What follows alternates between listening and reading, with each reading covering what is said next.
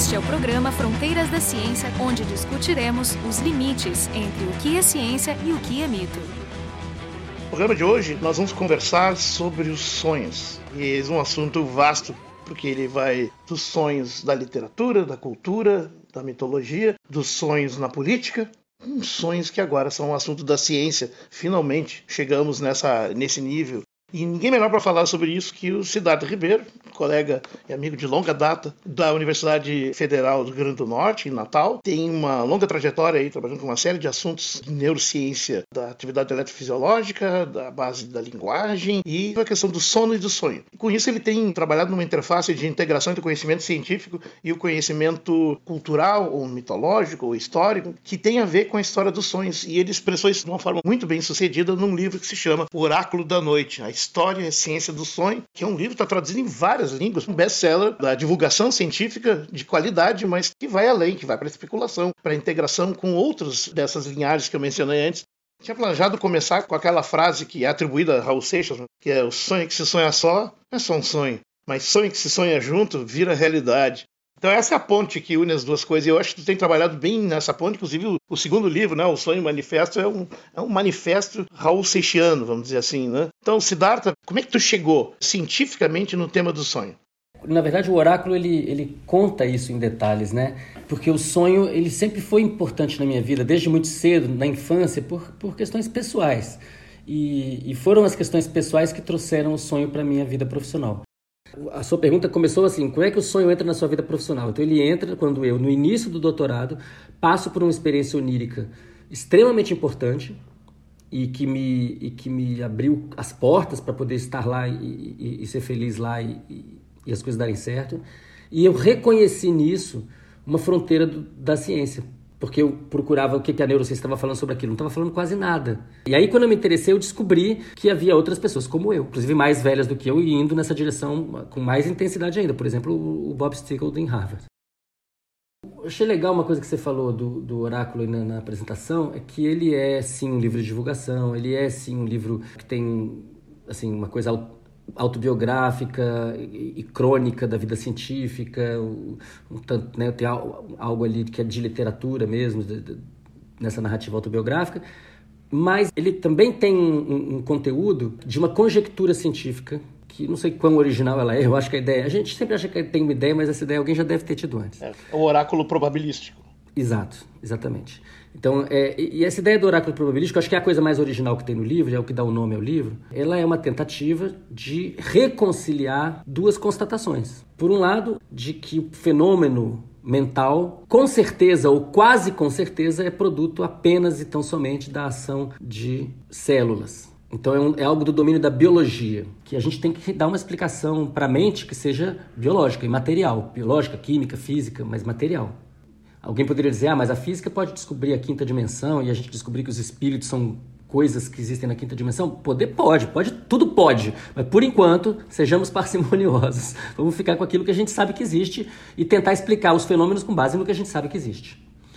A outra constatação que precisa ser compatibilizada, entretanto, e é uma constatação que o Freud trouxe para o debate lá no início da interpretação dos sonhos de, de 1899 e 1900, é que os sonhos de fato podem ser premonitórios. É que de fato os sonhos têm a ver com o futuro, não apenas com o passado. Isso é uma constatação lá da antiguidade de Macróbios, Artemidoros, que o Freud traz para o início da interpretação dos sonhos.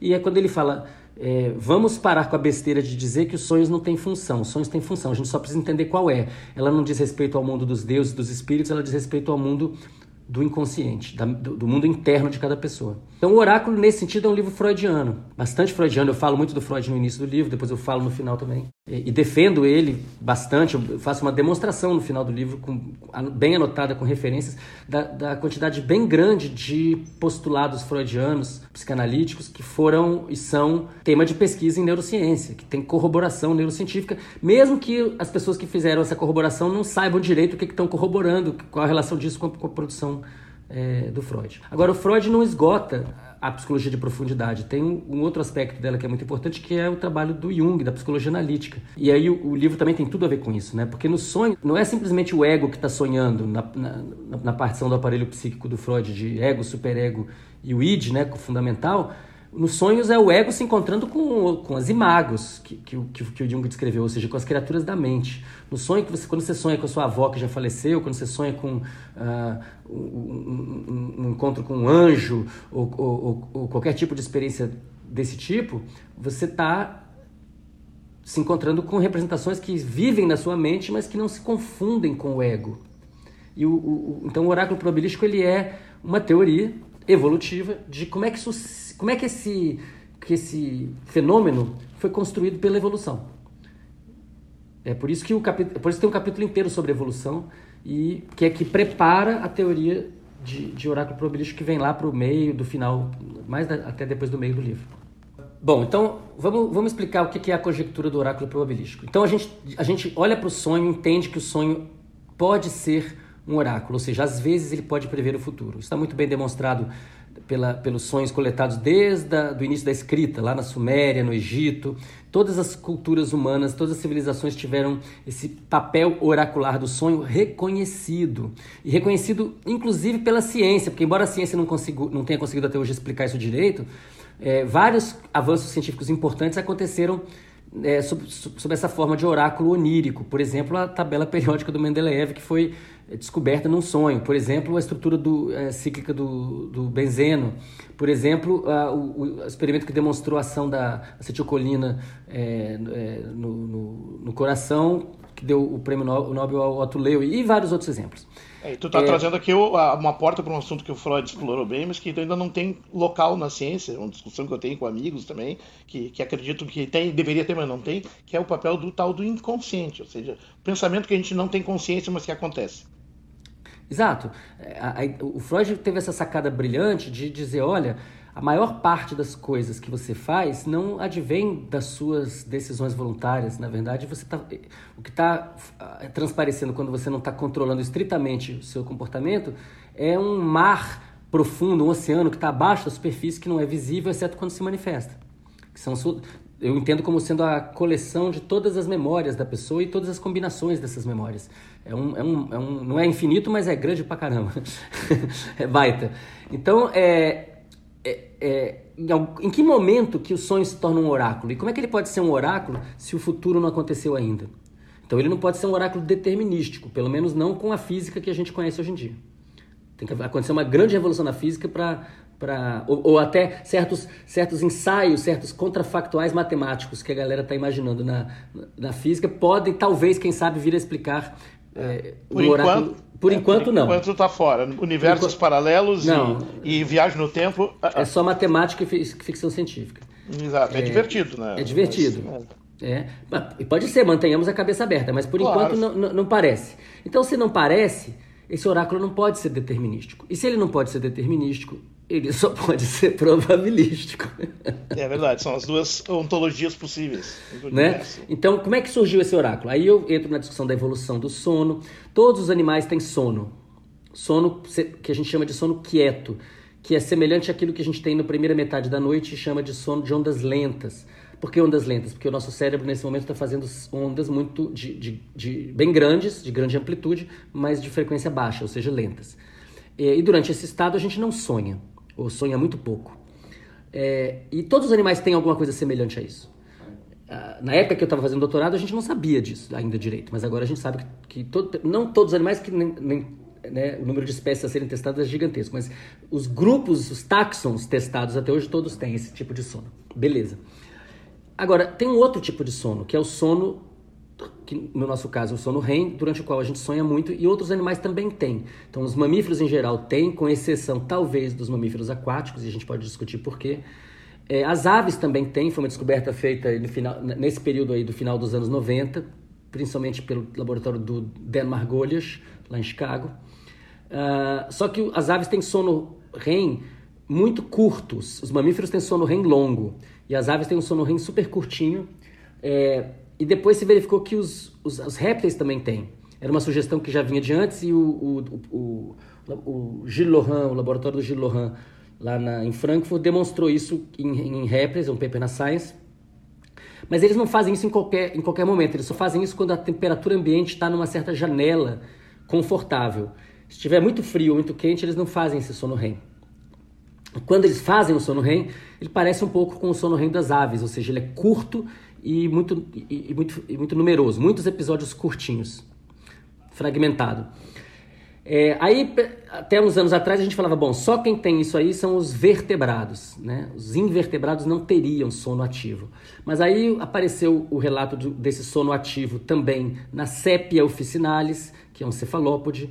Depois apareceu no, no polvo, foi um uma pesquisa que a gente fez no nosso laboratório, foi e, e aliás, por incrível que pareça, um, um artigo estritamente comportamental, só comportamento, o experimento é estimulação sensorial e tempo de reação. E foi o artigo de maior impacto internacional de toda a minha carreira. Tem mais, esse artigo sozinho teve mais impacto que todos os outros. Esse é qual é o qual deles? Sono ativo no polvo. Sono ativo no polvo na iScience há uns dois anos atrás. Esse saiu no, na CNN, saiu na Science, saiu no New Science, saiu, saiu, geral. Porque polvo é um negócio interessante e sonho também, né? Claro, a gente não sabe se ele sonha. Hoje a gente tem a pesquisa com povo cresceu muito no meu laboratório. A gente tem dois tanques e, e doutorado e, e dois, duas doutorandas fazendo pesquisa sobre isso. Bom, e depois se descobriu também o sono ativo no, na mosca. A mosca drosófila também tem sono ativo. Agora, como esses animais é, são muito distantes dos vertebrados, é bem possível que o sono ativo tenha evoluído independentemente em, em, em mais de uma vez. Isso, isso é, pode ser que isso tenha acontecido. Convergência evolutiva, né? Exatamente, tem sido uma convergência. Todos esses grupos animais têm sono ativo, mas os mamíferos têm um sono ativo diferente, porque em vez de durar 40 segundos, um minuto, ele pode durar 40 minutos, uma hora. No caso do ornitorrinco, mais de uma hora. Os seres humanos vão a 40, 50 minutos. E aí a gente tem que pensar na evolução dos mamíferos. Então, o que foi que aconteceu? E aí a gente olha para o início da evolução dos mamíferos no planeta Terra há 220 milhões de anos atrás. Há 220 milhões de anos atrás, quem é que dominava o planeta? Eram os dinossauros. Estava cheio de dinossauro, dinossauro na terra, dinossauro no ar, dinossauro na água, dinossauro herbívoro, dinossauro carnívoro. Então, os nichos ecológicos, as possibilidades de sobrevivência, de, de modos de vida capazes de garantir é, a reprodução de uma linhagem, estavam todos ocupados. Havia pouco espaço para inovação. Os mamíferos eles surgem nesse mínimo espaço como animais muito pequenininhos, parecendo, parecidos com camundongos, e que provavelmente, dada a evidência paleontológica, provavelmente ocupavam nichos muito particulares, vivendo próximos ao chão, embaixo da folhagem, comendo é, nozes, insetos. Se você olha como é que eram os mamíferos é, 80 milhões de anos depois, 60 milhões de anos depois, ou 100 milhões de anos depois, as diferenças são mínimas. Ou seja, ao longo de muitos milhões de anos, entre 220 milhões de anos e 66 milhões de anos, ou seja, um tempo gigante, os nossos ancestrais mamíferos eles eram, eles eram todos muito parecidos morfologicamente e provavelmente muito parecidos ecologicamente. Só uma pergunta, fazer um, pequeno uh, parênteses ali no meio. Uh, eu me lembro de ter lido um dos meus livros favoritos, que é Os Dragões do Éden, do Carl Sagan. Do Sagan. Eu não sei quão vigente ainda é a ideia de que o sono teria aparecido nos mamíferos, em parte como uma ferramenta para que ele não, para que ele ficasse entretido e o sono, né? E, e é, desligado, não participando. Se bem que os répteis também têm, né? Mas para dormir nos momentos em que os dinossauros estão ocupando o nicho, para não se expor e assim sobreviver. Não sei se é, você lembra disso. Eu não sei é, se isso ainda é a ideia, porque é, é, ideia, é uma ideia difícil de testar. É uma ideia que não dá para testar, é só uma conjectura, mas é, é, é, o oráculo faz essa mesma conjectura, a conjectura se mantém, né? Se você, se você só pode se alimentar num certo momento, o que, que é adaptativo nos outros momentos? Fica quieto, fica quieto em casa. Então o sono vai ser favorecido. Então, em vez de você dormir, em vez de você ter um sono REM de 40 segundos, você pode ter um sono REM de meia hora. Então a ideia é justamente isso, que havia um favorecimento do sono. E aí, por que, que o sono foi selecionado positivamente? O sono REM longo foi selecionado positivamente. Quando a gente entra em, em sono REM, o cérebro fica superativo e a gente reativa memórias. Mas se essas memórias são reativadas por um período curto de tempo, significa que você só pode, digamos, simular, pela reativação de memórias, comportamentos relativamente simples. Coisas mais complexas ficam prejudicadas, porque você aquilo é só um, é só um clipe. É, aí eu faço uma conjectura que é imaginar a vida de nossa tataravó mamífera há 220 milhões de anos atrás é, indo se alimentar, se alimentar, tá procurando comida, e aí ela vai num lugar que ela sabe que tem umas frutas para comer, ela vai chegando perto. Quando ela tá chegando perto, ela não nota que no meio da folhagem tem dois olhos e ela toma um bote de um, de um predador. E aí ela sai correndo e consegue voltar para a toca, mas ela não conseguiu comer, então ela vai dormir com fome e com medo. Aquele encontro forma uma memória muito forte, aversiva, e essa memória, por ser forte, ela tende a reverberar, a ser reativada durante o sono, sobretudo durante o sono REM. Aquilo vai gerar o quê? Uma imagética né, associada a certas emoções negativas que revisita aquela experiência, mas com algum ruído, porque o sono REM também tem um, um componente de ruído, de imprecisão da, daquela, daquela reativação. Isso vai fazer, então, sei lá, no, na vida real ela foi atacada por uma onça e, e, na, ou, ou, nesse caso por um dinossauro naquela época, e não tinha onça, só tinha um dinossauro, é. e um velociraptor atacou ela, e aí a, a, hora que ela sonha com aquilo, de repente ela vai sonhar com dois ou três velociraptores, porque afinal de contas os sonhos permitem essas liberdades. liberdades. O fato é que ela fica mais assustada ainda quando ela acorda de manhã, ela está morrendo de medo. E ela também está morrendo de fome. E aí é que vem o, o pulo do gato. porque nessa hora ela tem que decidir se ela volta naquele local que ela sabe que tem comida, mas também que ela sabe que tem predador. Ou se ela vai sair a esmo e procurar uma comida em algum outro lugar. Ou seja, se ela vai abrir a incerteza de não ter, não saber onde tem comida, mas também, quem sabe, não ter predador. Então ela tem que negociar. Se ela repetir o que ela fez ontem, ela não aprendeu nada com a experiência. Mas se ela mudar o curso dela e resolver procurar comida em outro local, a gente pode dizer que nesse momento singelo a mágica acontece, porque nesse momento o passado modifica o futuro. Ele, existe um acoplamento entre passado e futuro propiciado por esse sonho que ela teve no meio da noite.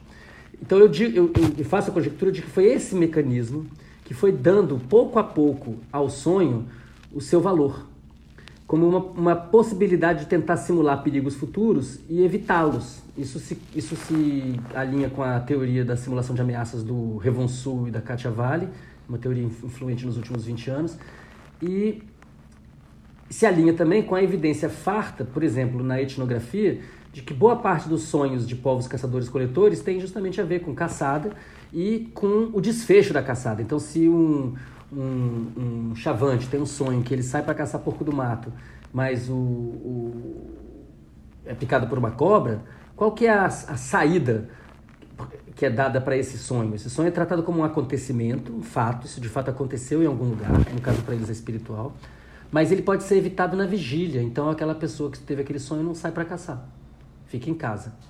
Sim, essa mudança de comportamento de, de manhã ao pensar no sonho, essa interpretação do sonho que muda o curso do dia seguinte, foi o que deu o, o edge competitivo dos mamíferos, na minha opinião, e que permitiu a eles sobreviverem a, né, dezenas de milhões de anos de domínio dos dinossauros, esperando, né, esperando não, porque não sabiam o que viria, mas assim, é, até que chegou fortuitamente o dia do fim dos dinossauros por causa do meteorito que caiu lá na, na, em Yucatán.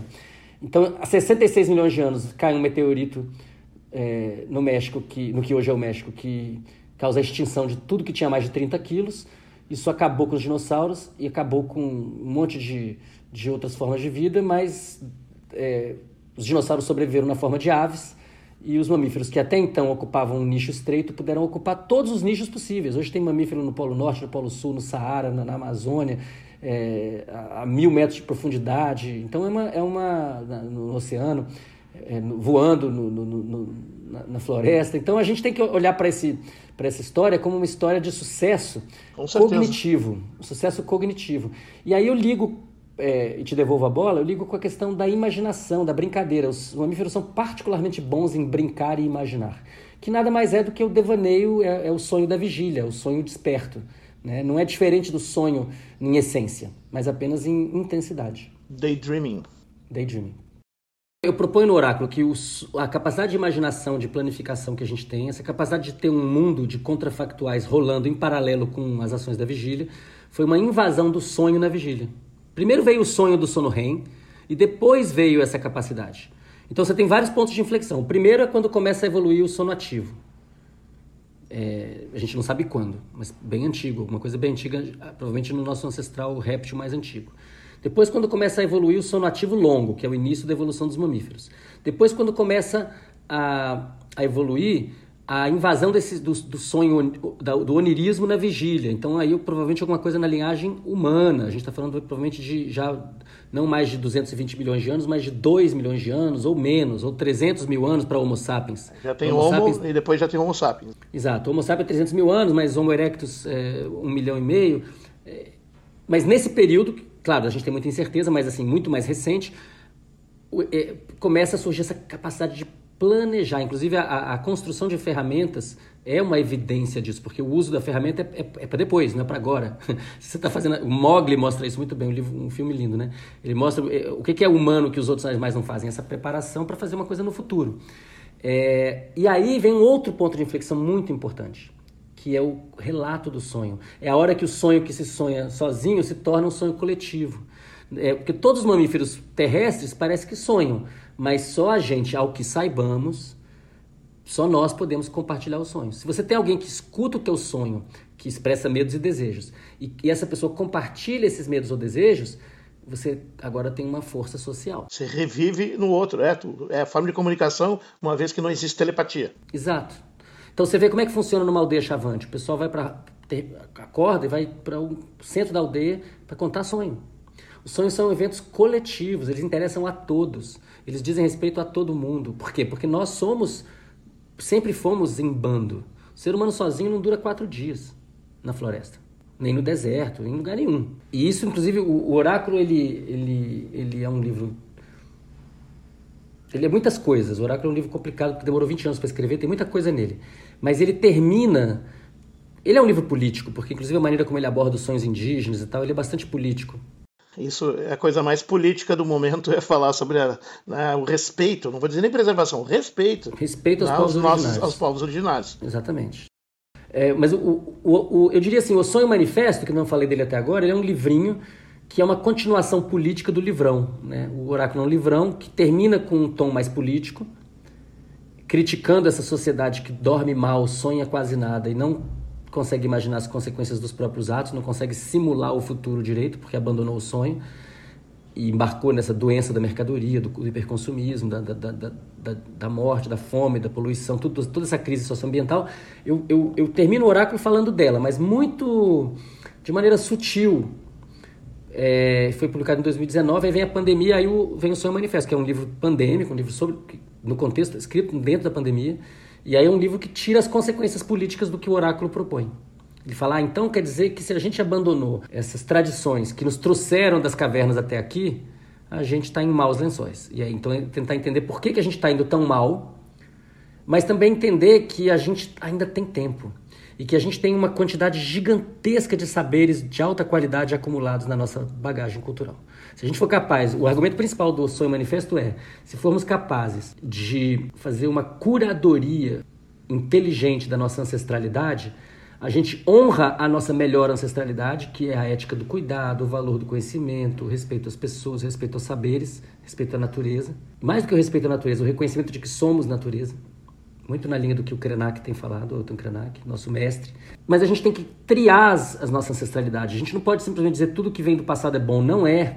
Não é. Nossa propensão à violência, à exclusão, à mentira, ao sadismo, à perversidade, tudo isso são coisas que nos acompanham pela história, mas a gente tem que depurar. Se a gente não for capaz de um salto de consciência nesse início do século XXI, nós não vamos durar. E, como diz o Krenak, o planeta vai agradecer se a gente for embora. Só que a gente não, né? então nos cabe, nos cabe tentar mudar enquanto é tempo. Você estava citando né, o, esse magnífico livro Despertar de Tudo do, do David Graeber e do David Wengrow e é um livro muito muito importante para a gente lembrar que a liberdade é um valor, né? Um valor fundamental. Mas a liberdade de quem tem mais não subjugar quem tem menos, né? É isso.